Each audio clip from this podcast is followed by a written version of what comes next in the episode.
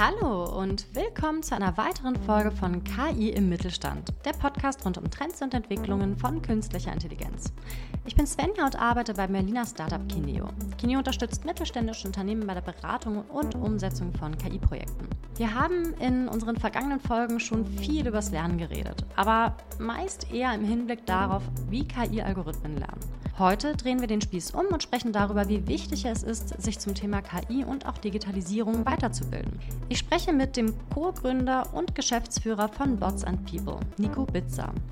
And People hat sich darauf spezialisiert, Online-Weiterbildungsvideos und Kurse für Unternehmen im Bereich künstliche Intelligenz, Automatisierung und Low-Code anzubieten. Es werden verschiedene Lernreisen angeboten, die zum einen eher etwas allgemeiner und zum anderen aber auch technischer gehalten werden. Nico und ich, wir sprechen darüber, wie wichtig digitales Lernen heutzutage ist und wir beschäftigen uns auch mit der Frage, was es bei der Einführung von Weiterbildungsmaßnahmen zu beachten gilt. Viel Spaß!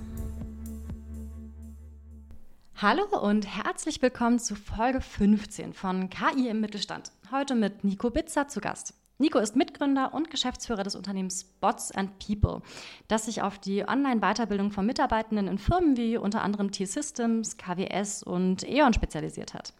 Hallo Nico, schön, dass du da bist. Ich freue mich auch, Svenja. Cool, dass ich da sein kann. Nico, du hast nach deinem Studium lange Zeit bei PwC gearbeitet und dich dort bereits auf HR Strategy, Change Management und digitales Lernen fokussiert. Anschließend warst du dann insbesondere als Coach und Trainer aktiv, bis du dann im Jahr 2020 Bots and People gemeinsam mit Oliver gegründet hast.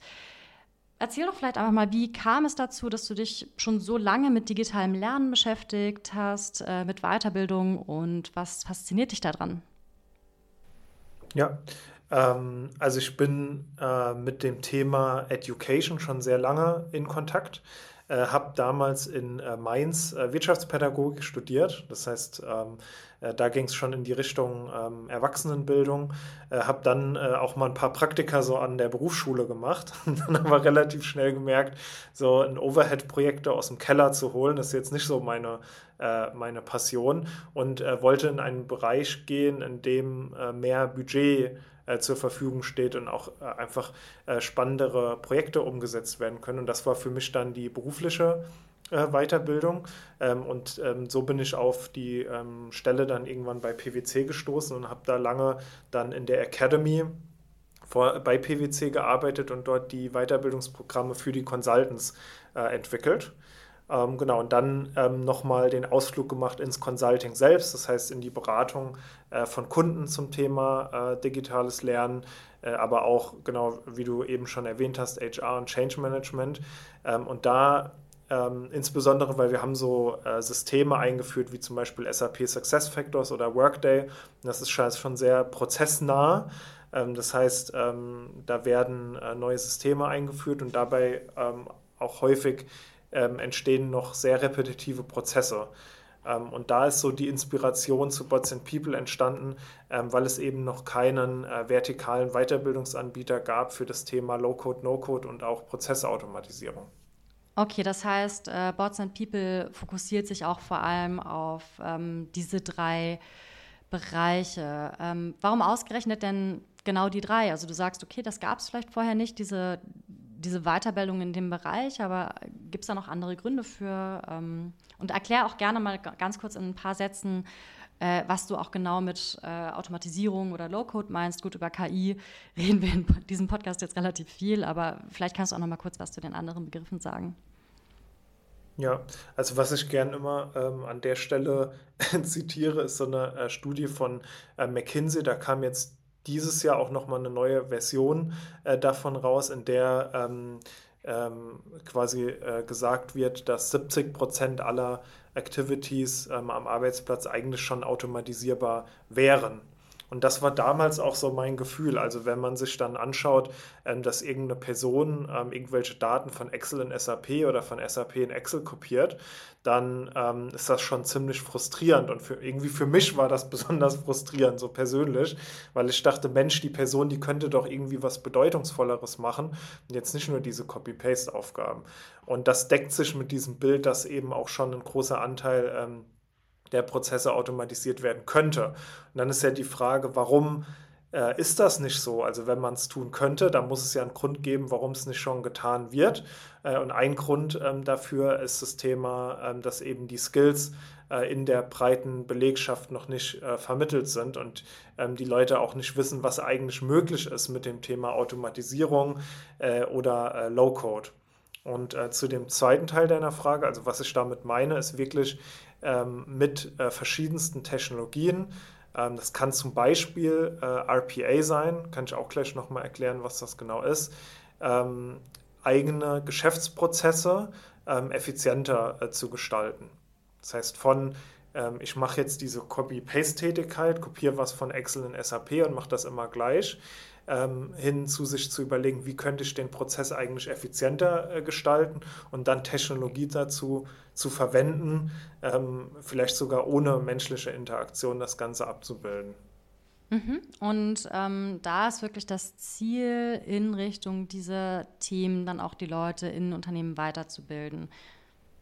Genau, genau, weil die Leute, die die Prozesse durchführen ähm, oder, oder vielleicht auch Teamleiter sind von Leuten, die die Prozesse durchführen, äh, die sind ja viel näher dran, ähm, was wichtig ist und haben auch diese ähm, äh, Fachexpertise. Äh, und da ist es meistens dann viel einfacher für diese Person, wenn die dann noch diese Fertigkeit dazu bekommen, äh, Technologie zu entwickeln, als umgekehrt, dass man jetzt bei der IT anklopft und sagt, hey, wir müssten hier was effizienter gestalten. Und dann wartet man aber in der Regel in großen Unternehmen insbesondere ähm, äh, fast manchmal mehrere Jahre, bis da in SAP irgendwas umgestellt wird oder bis man dann zur Automatisierung kommt. Das heißt, wie genau kann ich mir das vorstellen? Ihr spezialisiert euch dann auf äh, bestimmte Teilbereiche von beispielsweise KI oder Automatisierung. Gut, jetzt hattest du RPA schon kurz erwähnt, vielleicht kannst du da noch mal kurz drauf eingehen. Äh, aber ihr sucht euch dann quasi spezielle Themengebiete aus, die auch in gewisser Weise standardisiert sind auf bestimmte Systeme oder, oder wie, wie genau läuft das bei euch? Genau, also wir suchen das ja nicht aus, sondern die Teilnehmer in unseren äh, Weiterbildungsprogrammen. Ähm, das heißt, wir äh, starten ähm, mit einem Programm, das heißt Automation Starter. Äh, da vermitteln wir erstmal nur die Möglichkeiten, was es alles so gibt und wollen inspirieren und Leuten auch Lust darauf haben, sich das Thema Automatisierung näher anzuschauen. Dann geht es ähm, in, in, ein Programm, das heißt Automation Agent und dort ähm, ist das Ziel, dass die äh, Teilnehmenden wirklich erkennen, welche Prozesse oder Prozessteilschritte Automatisierungspotenziale äh, haben. Und das kann man an sowas, was du gerade erwähnt hast, erkennen. Also wenn man etwas immer wieder äh, gleich klickt, äh, um es so ganz platt zu sagen, dann ist es sehr wahrscheinlich, dass es ein, hohe, ein hohes Automatisierungspotenzial hat. Wenn es wenige Ausnahmen hat, auch, äh, ist auch ähm, äh, ein wichtiger Faktor äh, dann hat es viel Automatisierungspotenzial. Und natürlich ähm, jetzt durch die, ähm, da, da, seid ihr ja auch äh, Spezialisten für, äh, dadurch, dass das Thema KI jetzt so, äh, ich nenne es jetzt mal, zugänglicher geworden ist in den letzten äh, Monaten, kann man ja schon sagen, ähm, natürlich äh, auch die Möglichkeit, da sehr viele Use Cases zu erkennen, wie man zum Beispiel Generative AI nutzen kann, um den Arbeitsalltag effizienter zu machen. Mhm, okay. Und dann geht es erst in die te eher technischen Weiterbildung, äh, um dann äh, zu lernen, wie man das auch selbst entwickeln kann. Okay, das heißt, man fängt erstmal so ein bisschen gröber an und geht dann aber wirklich so richtig ins Technische rein, um da auch wirklich alle abzuholen, alle auf dem neuesten Stand zu haben. Genau. Mhm. Nochmal so ein bisschen äh, rückblickend betrachtet, bevor wir vielleicht nochmal weitere Fragen in Richtung äh, Schulungen und Weiterbildungen und was für Erfahrungen ihr da aktuell sammelt, reintauchen. Jetzt hast du so ein bisschen die digitale Lernwelt bei PwC kennengelernt, bist jetzt einige Jahre schon in diesem ganzen Bereich mit dabei. Was hat sich denn in deinen Augen hinsichtlich des Lernens in den letzten 10, 15 Jahren besonders gewandelt? Also als ich bei PwC angefangen habe, ich kann es ja mal so aus meiner Perspektive erzählen, da äh, ging es darum, viele E-Learnings selbst zu entwickeln. Erstmal. Also da wurde dann zum Beispiel, äh, da kam irgendwie ein Bedarf ähm, aus einer Fachabteilung äh, oder aus einem bestimmten Consulting-Bereich jetzt auf PwC bezogen und dann hieß es, okay, wir brauchen jetzt ein cooles E-Learning zum Thema Körperschaftssteuer zum Beispiel. Und ähm, ich glaube, das war in vielen anderen großen Unternehmen auch so, dass man eben die äh, Learning and Development Abteilung so gesehen hat, dass sie dafür zuständig ist, ähm, äh, Programme zu entwickeln, ähm, die dann die Personen in dem Unternehmen weiterbilden können. Sei es E-Learning, jetzt wie in meinem Fall, oder auch ähm, Präsenztrainingsseminare. Die Präsenztrainings, die waren meistens so, wie man sich das äh, vorstellt, äh, mit einer so einer Pumpkanne, wo Kaffee rauskommt und dann wird man zwei Tage zusammen in so einen Raum reingesteckt und dann kommt hoffentlich am Ende da irgendwie ein Lerntransfer dabei raus. Äh, was sich von da geändert hat, ist auf dieser E-Learning-Seite, dass wir ähm, sehr stark in das dann danach in das Thema äh, Kuration äh, gegangen sind. Das heißt, dann, haben, dann kamen so Anbieter auf wie zum Beispiel äh, LinkedIn Learning, ähm, äh, Percipio, die halt eine große Anzahl an Contents zur Verfügung stellen können. Dann haben auch viele ähm, gemerkt, okay, ja, unsere Mitarbeitenden, die gehen ja eigentlich auf YouTube, wenn die Sachen lernen wollen. Wie können wir das eigentlich kanalisieren? Äh, genau, und das ist dann so dieses Kur Kurationszeitalter, hat das eingeläutet. Und äh, Unternehmen haben ganz viel Content eingekauft und den versucht, äh, irgendwie sinnvoll in Learning Journeys äh, zusammenzustecken. Und die Präsenz äh, Trainings, die sind natürlich auch gerade durch Corona ähm, ein Stück weit aufgebrochen und sehr viel mehr in Richtung äh, virtuelle Online-Live-Sessions äh, gegangen, die auch kürzer sind. Also nicht zwei Tage am Stück, sondern eher mal eine Stunde und dann die Woche drauf nochmal eine Stunde und dann die Woche drauf nochmal eine Stunde. Ähm, und jetzt ha haben wir in vielen Unternehmen ein sehr, sehr großes Angebot an Lernmaterialien, weil Content ist nicht das Problem. Ähm, aber äh, jetzt gerade stellt sich äh, vielen Unternehmen eben die Frage, wie kriegen wir jetzt ein ordentliches äh, Learner Engagement hin? Das heißt, wir haben genug Content, wir können das alles bereitstellen. Es ist auch nicht schwer, äh, mehr äh, Content zu produzieren äh, in dem Sinne. Aber wie können wir jetzt die Lernreisen eben so gestalten, dass sie einen Mehrwert bringen für die Mitarbeitenden, aber auch, dass ähm, der Lerntransfer für die Mitarbeitenden ermöglicht wird? Also nochmal so zusammenfassend zu sagen, wir sind irgendwie von Kreationszeitalter ins Kurationszeitalter und jetzt ins Learner Engagement Zeitalter äh, äh, eingestiegen.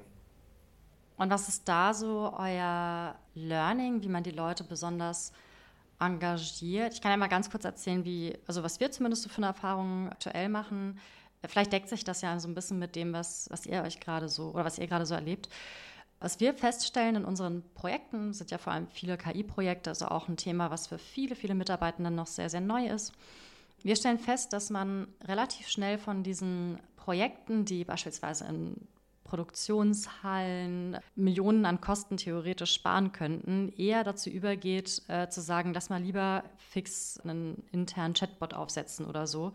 Einfach aus dem Grund, dass man das Gefühl hat, dass man die Leute da viel schneller, viel besser abholt, bevor man wirklich die großen Projekte mit einem nicht, ich würde jetzt nicht sagen, ich will da keine Wertung reinmachen, also nicht einem deutlichen Mehrwert, aber zumindest einem, einem kostensparenderen Mehrwert beispielsweise ähm, zu schaffen. Deckt sich das mit euren Erfahrungen oder, oder wie, ist da, wie kriegt ihr das Learner Engagement, sage ich jetzt mal, höher? Also für mich äh, gibt es da zwei Dimensionen, die auch beide da sein müssen. Das eine ist so diese extrinsische Motivation von Lernenden in der Organisation, das andere ist so das intrinsische. Ähm, das intrinsische kriegt man äh, hin, indem man äh, gutes Change Management betreibt. Das kann man jetzt in einem Satz so super einfach sagen, aber das ist natürlich eine große Herausforderung äh, für viele Unternehmen.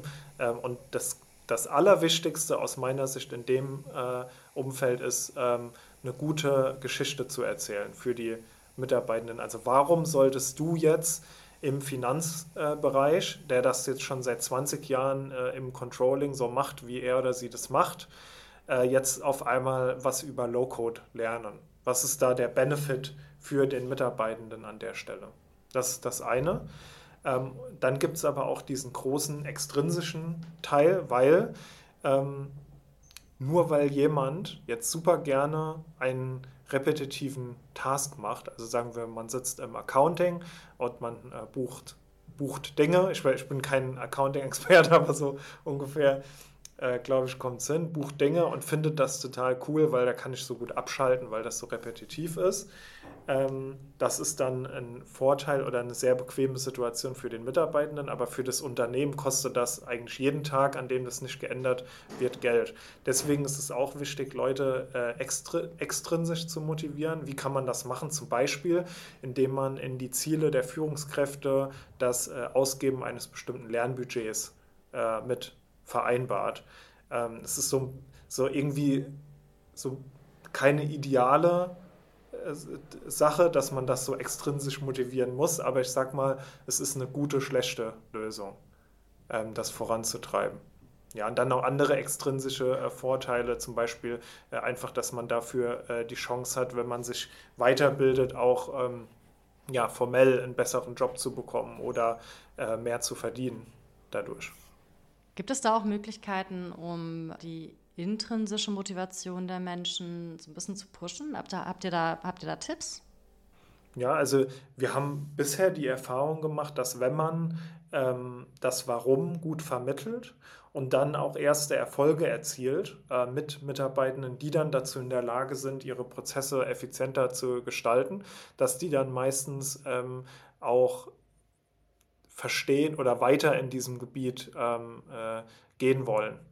Äh, weil es fühlt sich schon anders an, äh, ein äh, Bot oder eine Low-Code-App für, eine, für einen Prozess zu entwickeln und das zu warten und weiterzuentwickeln und kreativ daran zu sein, als wenn man äh, eben tagtäglich den gleichen Prozess immer wieder gleich ausführt. Das ist einfach eine viel herausfordernde Tätigkeit und ähm, wir haben die Erfahrung gemacht, dass wirklich in fast allen Fällen die Menschen davon begeistert sind und dann weitermachen wollen und es auch rum erzählen.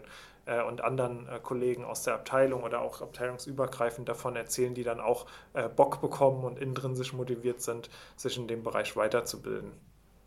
Bleiben wir mal bei dem Beispiel, was du meintest mit dem Controller. Ist es für so eine Person eigentlich zum Teil wichtig bzw. überhaupt möglich, sich mit so einem eher nicht technischen Hintergrund doch noch mal mehr in technische Themen einzuarbeiten. Also wie gesagt, du hattest RPA schon erwähnt, vielleicht magst du dazu noch kurz was sagen, aber auch generell das ganze Thema KI, Automatisierung, ähm, zumindest was ich so den Eindruck hatte, je technischer man sich da einarbeitet, desto größer ist am Ende doch das Verständnis da, mehr mit Automatisierungen, mit KI im Endeffekt im eigenen Alltag umzusetzen. Aber erstens, wie, wie notwendig ist es da, sich äh, als nicht technische Person einzuarbeiten? Und zweitens, wie, wie gut ist das überhaupt möglich? Ähm, also ich habe mal parallel äh, die Seite willrobotstakemyjob.com aufgemacht und habe mal einen Controller eingegeben und da kommen, kommen wir auf ein äh, Automatisierungsrisiko von 52 Prozent. Also es ist überhaupt nicht genau, was ich jetzt hier sage, aber es gibt so eine gute Indikation. Das heißt, so ein Controller, 50 Prozent der Tätigkeiten sind eigentlich schon jetzt ähm, automatisierbar. Das heißt, um jetzt als Controller ähm, zu verstehen, was eigentlich passiert in meinem Umfeld, ähm, muss ich mindestens ein grundlegendes Verständnis darüber haben, äh, zu was aktuelle Technologie in der Lage ist. Das ist so äh, das Minimum, weil wenn nicht, ähm, dann werden äh, Veränderungen um mich herum passieren, ähm, die, äh, die zu einer großen Frustration führen werden, weil man versteht ja nicht, okay, warum kann jetzt dieser Prozess äh, automatisiert werden, den ich eigentlich immer so äh, durchgeführt habe. Das ist super wichtig für die, für die Teilhabe der, der Mitarbeitenden. Äh, und auf der anderen Seite, ähm, also ist die Frage, muss man? Ja, ich glaube, zu einem gewissen Grad äh, muss sich auch der Controller mit diesen Technologien beschäftigen. Und dann geht es eigentlich wie so eine Pyramide nach oben. Das heißt, ähm, grundlegendes Verständnis sollte jeder haben, ähm, aber jetzt wirklich dann kontinuierlich selbst Technologien zu entwickeln, nur eher ein kleinerer Teil, äh, auch jetzt im Bereich Controlling. Äh, da ist jetzt nicht jeder ein Citizen Developer, das sind Menschen, die nicht in der IT-Abteilung sind, keinen IT-Background haben und Technologie entwickeln. Das muss nicht jeder sein, aber eben ein gewisser Teil von Mitarbeitenden. Ist ja auch generell, wie ich finde, eine ganz spannende Entwicklung. Je mehr sich auch hin Richtung äh, Low-Code, No-Code entwickelt, desto, äh, desto mehr kann man ja eigentlich schon mit sehr, sehr wenig Programmierkenntnissen im Endeffekt schaffen. Ne? Ähm, trotzdem glaube ich, dass gerade auch so im KI-Bereich so eine gewisse Blackbox am Ende nicht überall, aber doch schon bei einigen Technologien durchaus auch einfach immer zu einem gewissen Grad da sein wird, weil gewisse Berechnungsgrundlagen irgendwann auch einfach viel zu komplex sind, um diese einzeln nachvollziehen zu können und zu wollen. Das ist auch mal die Frage, wie effizient das ist. Ne? Und das ist ja auch vollkommen okay. Ähm, ich habe äh, am Wochenende versucht, meine kaputte Kaffeemaschine zu reparieren. und ähm, eine Kaffeemaschine, ne, ist schon geil. Man geht dann so in die Küche, drückt auf den Knopf und dann kommt da irgendwie ein Espresso unten raus und schmeckt gut. Und ich bin ja auch in der Lage, das Ding zu bedienen. Also, und das ist auch manchmal nicht so einfach. Ne? Musst du den Mahlgrad einstellen und so. Das ist so, ich würde sagen, da bin ich so der Citizen Barista an der Stelle. Und ähm, dann habe ich aber, als ich das Ding mal aufgemacht habe, weil es irgendwie verstopft war oder was auch immer, äh, habe es dann nach zehn Minuten äh, kaputt gemacht, weil ich irgendwie diese Pumpe hat sich verkeilt. Ist ja, ist ja auch völlig egal. Ich hatte auf jeden Fall nicht die Skills, dann wirklich im Innenleben zu arbeiten. Und so finde ich, ist das auch bei äh, KI oder bei Low-Code-Technologien. Ne? diese, die Automaten, also das, was man bedienen kann, wird einfacher und damit kann man auch schon sein Ergebnis, den Kaffee oder halt den automatisierten Prozess produzieren. Aber für die Wartung ähm, und für, um das Innenleben zu verstehen, braucht man dann doch nochmal einen Techniker. Ja, absolut. Also es äh, ist eigentlich eine ganz gute, ein ganz guter Vergleich, würde ich sagen. Wenn ihr jetzt mal die so Customer Journey eurer Kundinnen anschaut oder generell so den, die, die Lernkurve, sage ich jetzt mal, von einzelnen Mitarbeitenden oder vielleicht auch so insgesamt von der Firma, was ist denn da besonders wichtig, was das ganze Lernen bzw. digitale Lernen angeht? Schon ähm, auch das Thema äh, Lerner-Engagement. Also wir merken äh, ganz klar, dort, wo Lernen eine Priorität hat bei den Unternehmen, äh, fällt es äh, viel leichter, auch dann viele Leute dazu zu motivieren, äh, in unsere Programme äh, mit reinzugehen. Und, und woran merkt man, dass das eine Priorität hat? Daran, dass ähm, äh, einmal auch genügend ja, äh, Budget dafür zur Verfügung steht. Das heißt Menschen, die das in die Organisation reintragen, äh, die die Kommunikation ähm, dazu betreiben, die aber auch dann unsere Sparring-Partner beim Kunden sind, um die äh, Lernreisen immer kontinuierlich weiterzuentwickeln. Nee, und, und im Sinne von, ist halt auch ein Backup von dem, von der untereren Führungsebene gibt für die Mitarbeitenden auch ihre Zeit in diese Journeys rein zu investieren. Habt ihr da eine Möglichkeit, das auch irgendwie messbar zu machen? Also, weil ich finde, Lernen ist ja auch immer so schwierig zu sehen, jetzt ohne, weiß ich nicht, wie in der Schule gewisse Schulnoten zu vergeben. Ich glaube, das macht ihr jetzt nicht. Aber ähm, habt ihr da äh, Möglichkeiten, das auch nachzuvollziehen und diese Lernkurve so ein bisschen be zu beobachten und auch die Erfolge dessen zu sehen? Ja, das, das Coole ist, ähm, dass wir ja im äh, Automation-Bereich unterwegs sind. Deswegen haben wir immer drei Dimensionen, in denen wir den Erfolg der Initiativen messen. Das eine ist auf der Skill-Ebene. Wir machen äh, mit allen äh, Teilnehmenden in der Initiative ein initiales Skill-Assessment und dann am Ende nochmal ein Skill-Assessment, um eben zu schauen, äh, wie haben die Personen ähm, ihre Fäh Fähigkeiten im Bereich Automatisierung, Low-Code und AI ausgebaut. Ähm, das ist die erste Dimension. Die zweite Dimension ist ähm, das Thema Engagement, also sind die Leute dabei geblieben von der ersten Session bis zur letzten? Äh, waren die Calls äh, gut besucht? Äh, sind die E-Learnings äh, geklickt worden? All, all diese Sachen. Ähm, und das dritte, und das ist das Coole im Bereich Automation, äh, ist das Thema äh, Hours Back to the Business. das heißt, ähm, was für ein Potenzial an Ideen wurde während der Weiterbildungsinitiative generiert? Ähm, in den Weiterbildungen, bei denen es eher um das Thema Awareness geht, ist es natürlich eher ähm, erstmal nur äh, hypothetisch und sagen wir mal, es wurden 40 Use Cases gefunden, ähm, die eben eine bestimmte Zeit immer in Anspruch nehmen, wenn man die manuell ausführt. Dann kann man aber schon ungefähr das Potenzial berechnen, äh, was, es, ähm, was dabei rauskommt, wenn man es automatisieren würde. Und später dann bei den Citizen Development Weiterbildungen äh, wird das dann natürlich tatsächlich auch in die Tat umgesetzt, sodass wirklich ähm, äh, Hours Back to the Business dabei rauskommen. Okay, cool, spannend. Das heißt, da kann man dann auch einfach im Endeffekt diese Erfolge so ein bisschen ähm, sichtbar und äh, messbar machen, was ja eigentlich auch mal ganz gutes, so ein gut, ganz guter Feedback-Loop ist, sage ich jetzt mal.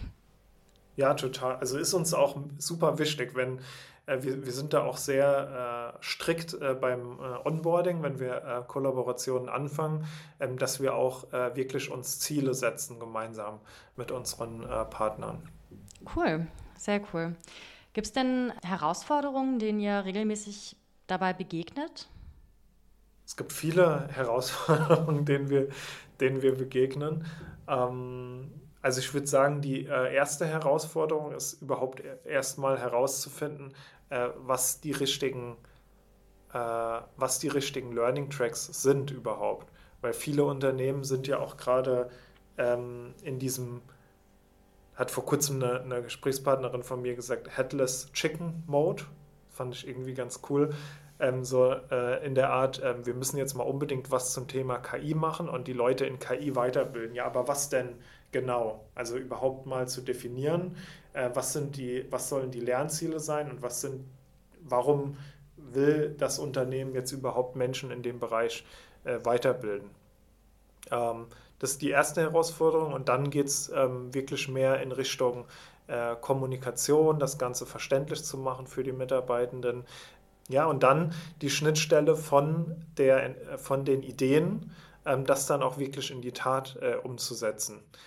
Ähm, das heißt, auch die Connection zu schaffen, nicht nur zur Learning and Development äh, Abteilung, ähm, sondern auch zur IT, ähm, die auch ein Supporter für diese Initiativen sein muss. Ja, absolut. Also es deckt sich auch voll mit dem, was wir so aktuell im Markt, sage ich jetzt mal, beobachten. Also gerade mit ähm, GPT-4 haben wir einen riesigen, eine riesige Welle, eine riesige AI-KI-Welle erlebt dieses Jahr. Und ganz, ganz viele stehen einfach vor der Frage, wo fange ich an? Ne? Also es ist ja auch einfach so ein riesiges Feld. Wir haben ja eben gerade schon von so diesen drei Bereichen gesprochen, Automatisierung, dann kommt da so ein Begriff wie Low-Code, mit dem wahrscheinlich auch erstmal viele nichts anfangen können. Dann eher das ganze Themengebiet KI, dann gibt es da diese ganzen Subbereiche, also wie viele Fragen unsere Kundinnen tatsächlich auch schon stellen da merkt man, dass da einfach auch ein, ein, riesiger Bedarf ist. Aber was ich auch immer cool finde, jetzt auch nochmal vor allem dieses Jahr zunehmend ein ähm, riesiges Interesse. Also das muss man, muss man auch wirklich sagen, dass da auch wirklich viele Leute jetzt besonders viel Lust haben, weil es auch einfach deutlich nahbarer und greifbarer geworden ist. Ne? Eine Frage würde ich gerne noch stellen. Und zwar würde mich nochmal interessieren, was gibt es denn Du hattest es eben gerade schon kurz erwähnt, also gerade auch das ganze Thema ähm, mit in die IT tragen, ähm, für sich selbst ein bisschen greifbarer zu machen. Aber gibt es dann noch andere Möglichkeiten, die du empfehlen würdest, um sich in dem Themenfeld weiterzubilden, außer jetzt auf eure Weiterbildung quasi zuzugreifen? Es kommt auch so ein bisschen drauf an, in welchem Unternehmen man selbst äh, unterwegs ist. Ähm, ich glaube, bei kleiner, also wenn man in einem kleineren Unternehmen äh, unterwegs ist, bei dem es auch möglich ist, noch Veränderungen an der IT-Landschaft gut durchzuführen, äh, oder ein Unternehmen, das ein bisschen jünger ist und einen moderneren IT-Stack hat, ähm, da gibt es äh, unheimlich tolle Communities auch im Bereich No-Code, Low-Code. Ähm, zum Beispiel äh, Visual Makers äh, kann ich da sehr ans Herz legen. Die haben auch vielen kostenfreien Content äh, zum Thema äh, Bubble oder Make, ähm, die vorher Integromat äh, hießen. Das kann ich wirklich sehr empfehlen. Ähm, ansonsten auch ähm, ein paar äh, Personen, denen man auf LinkedIn folgen kann, die immer wieder ähm, tolle Sachen äh, posten.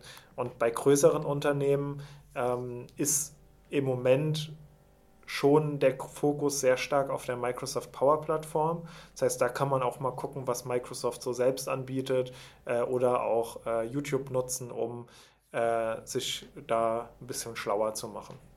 super, das sind doch schon mal ganz gute Tipps, die vermerke ich dann auch einfach gerne in den Show Notes. Ähm, sicherlich kann man auch eurer Webseite auf LinkedIn folgen. Da werden auch sicherlich immer sehr viele Updates und spannender Content gepostet. Ähm, damit sind wir eigentlich auch schon ähm, am Ende der Episode, würde ich sagen. Äh, heute ging es vermehrt um das ganze Thema digitales Lernen, ähm, wie man da, vor welchen Herausforderungen Unternehmen da auch stehen und wie man das ganze Thema möglichst gut angehen kann, gerade auch im Bereich KI, Automatisierung und Low-Code.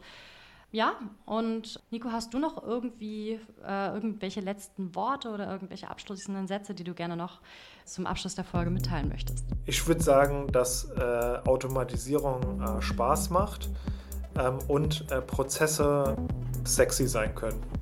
Sehr cool. Super. Ja, vielen, vielen Dank. Ähm, wenn euch diese Folge gefallen hat, das, äh, dann hinterlasst doch gerne einen Like oder folgt unserem Podcast und gerne auch Kineo auf LinkedIn, folgt gerne Boards and People auf LinkedIn, um einfach up-to-date zu bleiben, was digitales Lernen angeht und Weiterbildung. Ich verlinke auch ganz gerne die Links noch in unseren Show Notes. Und ansonsten würde ich sagen, hören wir uns beim nächsten Mal wieder. Vielen Dank dir auch nochmal, Nico, für deine Zeit. Danke für die Einladung.